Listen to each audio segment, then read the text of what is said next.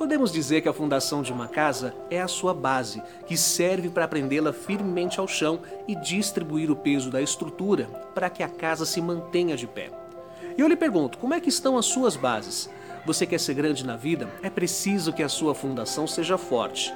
Nessa base, coloque principalmente seus valores e sua família, que precisarão ser bem fortes para que a pressão que os desafios da vida vão exercer sobre você não façam desmoronar Fortaleça sua família, priorize valores nobres.